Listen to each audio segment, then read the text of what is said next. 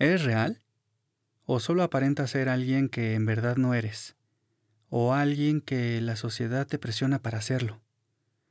Considero que no está mal que aparentes ser alguien más, pero si lo haces, que sea para bien, que sea de una manera original, por ejemplo, si quieres ser un empresario exitoso, compórtate como uno. Busca ejemplos de cómo son ese tipo de personas y vístete como ellos, habla como ellos, camina como ellos. O, por ejemplo, si quieres ser el mejor cantante, estudia a tu estrella favorita, toma clases de canto, vístete como él y habla como él. Conforme vayas avanzando por ese camino, la vida te estará poniendo situaciones y personas que van acorde a lo que estás mentalizando.